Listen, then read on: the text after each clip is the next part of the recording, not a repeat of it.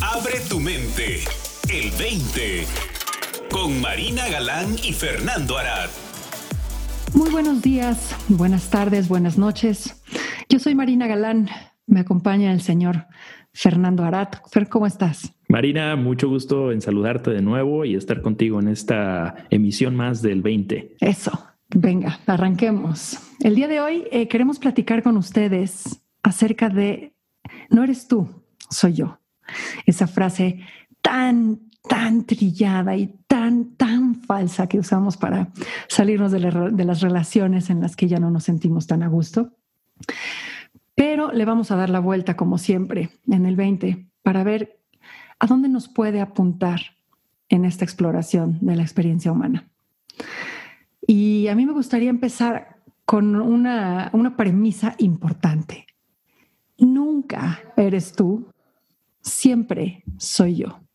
¿Cómo ves, Fer? Es eh, una máxima importante y un decreto yo creo que muy eh, crucial en esta conversación que, que, no solamente vamos a tener hoy en este 20, sino que creo que eh, abarca prácticamente el meollo de este asunto en la exploración, que aparentemente suena fuera de lo convencional, como estamos acostumbrados a ver cómo es que funcionan las relaciones humanas y nuestra experiencia, pero que a partir de empezar a ver en esta dirección es como uno se empieza a dar cuenta de cómo es que funciona nuestra experiencia, cómo es que funciona nuestro sistema mental emocional. Y entonces ahí empiezan a caer veintes, ¿no, Marina? Precisamente. Inevitablemente. Inevitablemente, porque nos sacude como que los, los cimientos de la construcción que hemos venido haciendo de nuestra, nuestra realidad y, sobre todo en la relación con los demás, ¿no? Que creo que es eh, exacto, sobre de todo. eso se trata, ¿no? Porque cuando decimos esa frase, no, no, no, no eres tú, soy yo, nunca es real. Siempre es el otro. Pero cuando empezamos de verdad a ver que que no, o sea, de verdad sí, sí soy yo. Siempre soy yo. Porque mi vida emocional es el reflejo en tiempo real de cómo se van apareciendo mis juicios, mis esquemas mentales, mi condicionamiento en el momento. Entonces, cada juicio que yo emito acerca del otro me está hablando de mi esquema de juicios con el que estoy viviendo. Y entonces está apuntando a la posibilidad real, presente, de que yo, entre comillas, tire ese juicio y vea más allá de él. O sea, me está invitando a que me dé cuenta que estoy operando desde mi juicio y no desde la posibilidad del amor y la integración. ¿Hace sentido lo que estoy diciendo, Fer? Sí, sí, hace sentido completamente. Y creo que esa primera apertura a voltear a ver hacia esa dirección, eh, como decía anteriormente, nos empieza a, generar dudas respecto a dónde estamos eh, parados, ¿no? Enfrente de la otra persona y cómo, cómo vemos nuestra relación con ella, ¿no? Que sucede en todos los ámbitos. Eh, la frase esta de no eres tú, soy yo, normalmente se, escucha alrededor de las relaciones amorosas, ¿no? Con, en pareja, pero realmente aplican a todo, todas las relaciones, incluyendo, por ejemplo, las elecciones de Estados Unidos eh, se acaban de dar hace poco. Eh, por ejemplo, esa relación tan... Eh, explosiva que existe en este momento, es, específicamente aquí en Estados Unidos, entre nuestras opiniones, qué candidato, a qué candidato vemos como el, posible ganador o con cuál nos sentimos más este, afines, ¿no? Esa relación inclusive también eh, tiene ese juicio, ese filtro a partir de nuestra percepción que está influyendo cómo vemos esa relación con nuestra posición inclusive a niveles políticos, ¿no? Por ejemplo. Yo no sé tus redes sociales, pero en las mías se han peleado muchísima gente en las últimas semanas, ¿no? Dado ese tema. Sí. De no, ¿cómo es posible? Y no, o sea, de verdad lo enardecida que se siente tu alma en este momento está apuntando a tu proceso mental, Así no a la realidad. Sí. No. Pero me encanta el hecho de que apuntes a que es en todas las relaciones, Fernando.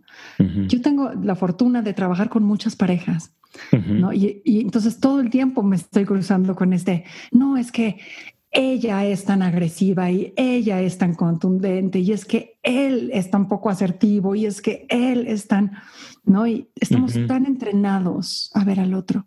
Pero hace poco eh, me contactó una persona para ver si yo podía ayudar a su amigo.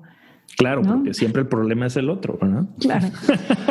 Pero no es la primera vez que me sucede que alguien me contrata para que yo ayude a alguien más. Ajá. No, o van, varias, van varias de estas que, que, me he chutado. Así hay que hacer el anuncio del marketing, Marina. Servicios de coaching para tus amistades.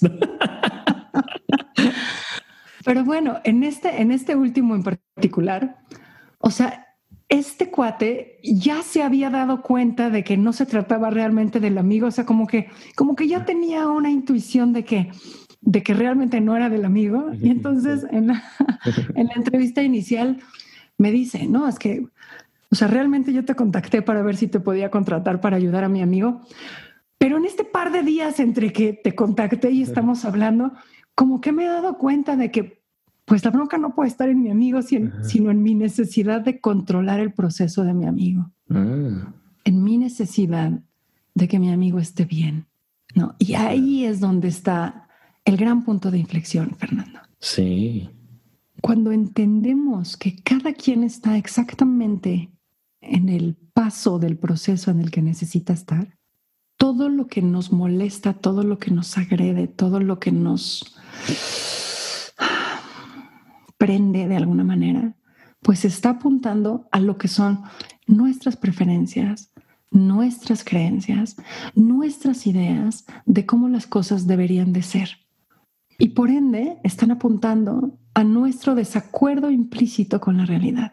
O sea, la realidad no está a la altura de mis expectativas.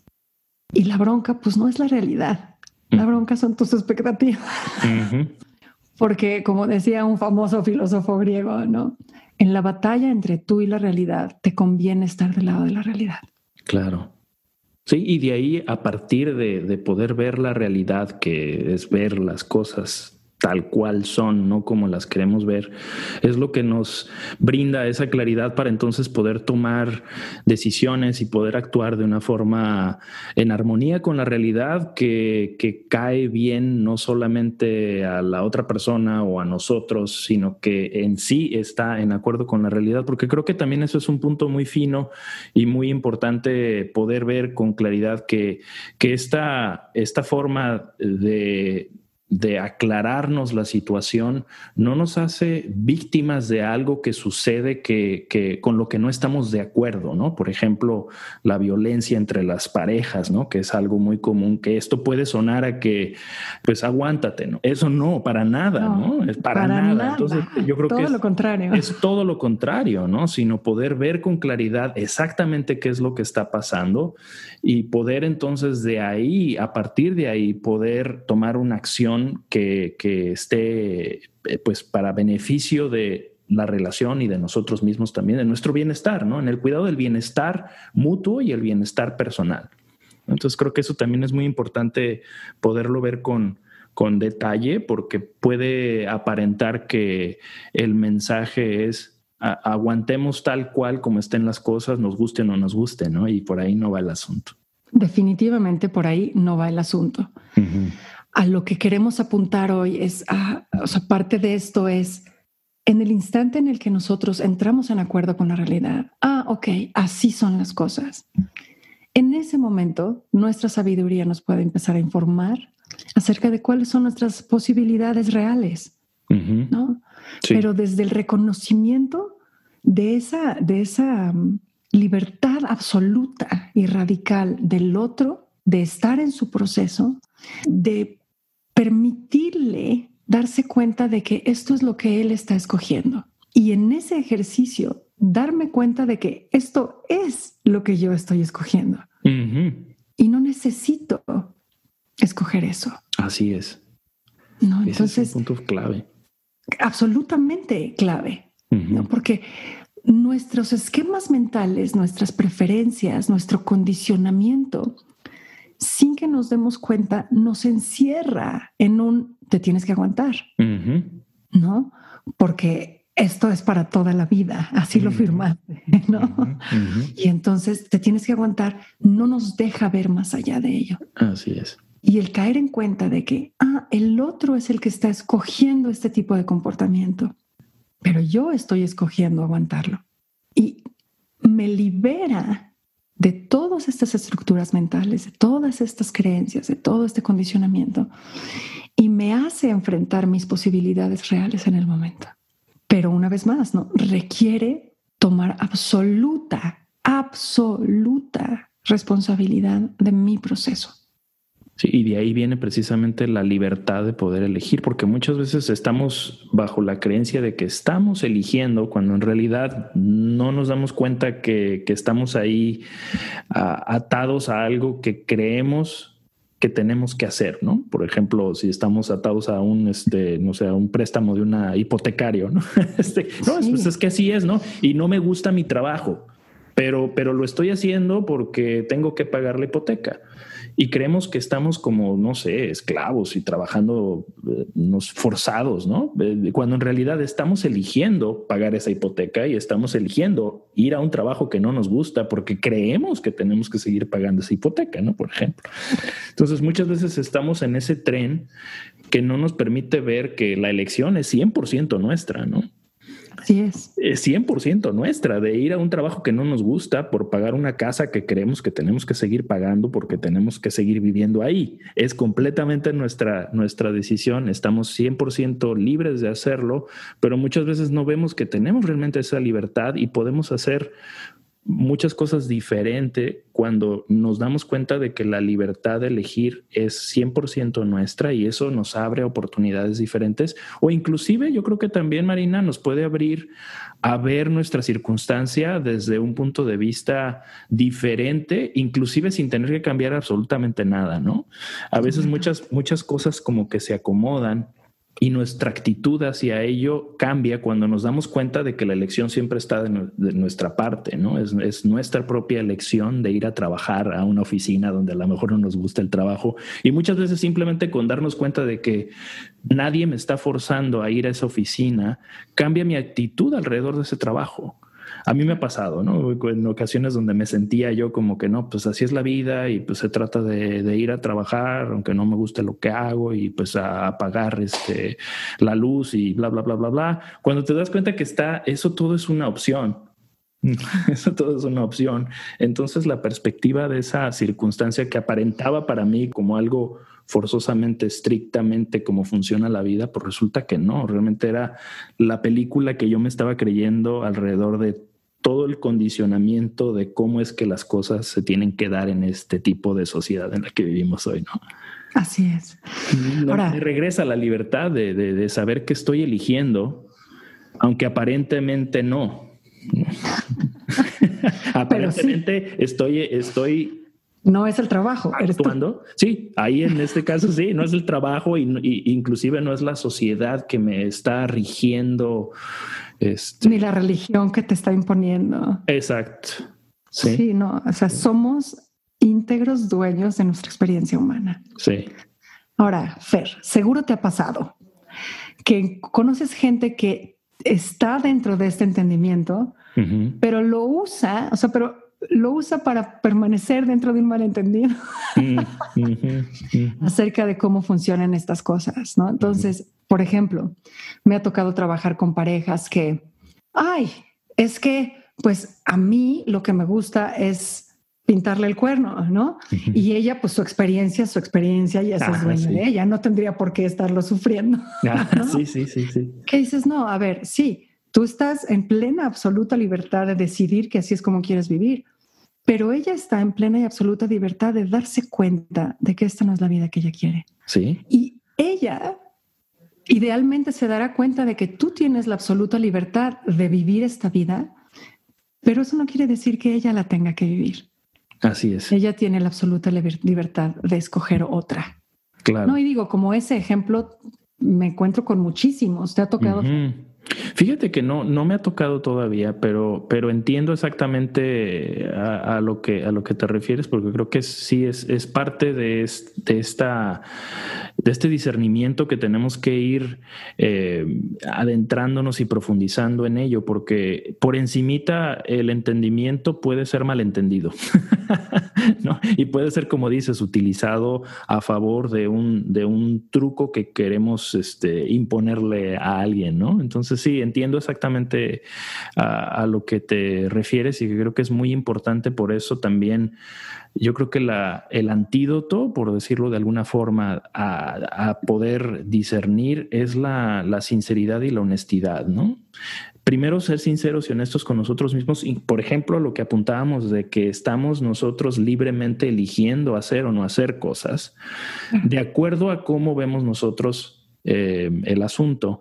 Eso no quiere decir que sea lo correcto en una relación, por ejemplo, ¿no? En el caso de ponerle el cuerno a alguien y pues sea la experiencia de la otra persona alrededor de eso es de, ¿no? Es, es, su rollo. Claro que es su rollo, pero si el entendimiento entre las dos personas no es el mismo, pues ahí hay algo que no está congruente, ¿no? Y que no, y que no está en armonía para esa relación en particular, ¿no? Ahora se va a cosas mucho más sencillas también, Fer, ¿no? Como, como, bueno, es que yo me estoy enforzando en tener la casa preciosa y te hice el desayuno y no sé qué, y tú no me lo estás agradeciendo. Y me lo deberías de agradecer. No, tú estás escogiendo hacer esto porque tú quieres hacer ah, esto. Eso. No porque yo te lo tenga que agradecer. ¿Me explico? Sí, sí, sí. Otro ejemplo, ¿no? No, es que eh, no, ya van dos días que no me habla. Eso quiere decir que A, B, C, y, y, nuestra mente está inventando desde, nuestra, desde nuestro condicionamiento o desde lo que se nos ocurre en el momento lo que eso quiere decir y entonces empezamos a tomar decisiones y actuar con respecto a eso. Cuando la verdad es que no sabemos qué quiere decir, ¿no? O sea, no tenemos ni la menor idea, estamos asumiendo, estamos suponiendo y presuponiendo las cosas. Claro. Y entonces estamos actuando desde, desde nosotros, no desde el actuar del otro. ¿No? Y cuánta libertad de pronto encontramos cuando es, ah, fíjate, este cuate lleva dos días sin mandarme un mensaje o sin llamarme, vamos a ver qué tal se siente eso. No lo sé. Claro que tienes a la amiga diciéndote, no, seguro quiere decir esto, y a la mamá diciéndote, no, seguro quiere decir lo otro. Y digo, y en el caso de ustedes también, ¿no? Que si hizo esto es fácil, que si hizo esto se está haciendo la difícil, que, o sea, estamos llenos de interpretaciones culturales por un lado culturales y por otro lado lo que se nos ocurre en el momento, lo que se, nos, se les ocurre en nuestras mentes inventar. Así es. Y empezamos a operar desde ahí. Y la peor de todas, ¿no? Cuando finalmente reconocemos que no eres tú, soy yo, y, yo tengo que estar atendiendo a mi proceso. Ah, bueno, que yo voy a atender a mi proceso, pero te lo voy a compartir para ver si así tú aprendes y puedes ver a... Te alineas, ¿no? Te alineas.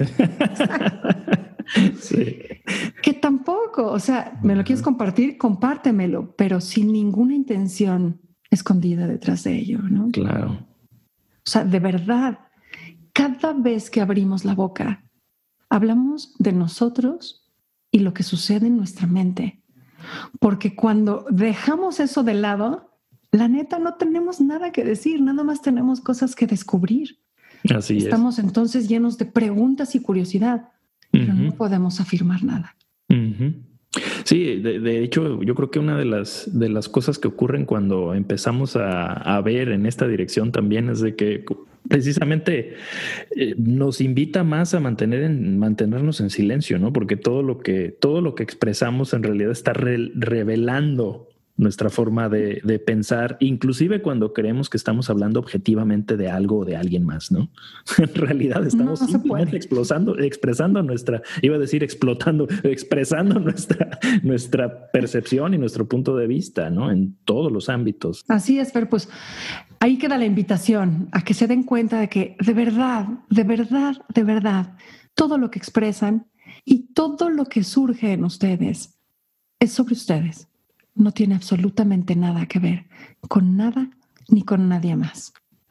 Fernando, muchas gracias por estar aquí. Gracias a ti, Marina. Nos escuchamos la próxima semana. Para más, visita el20online.com. Abre tu mente. El 20.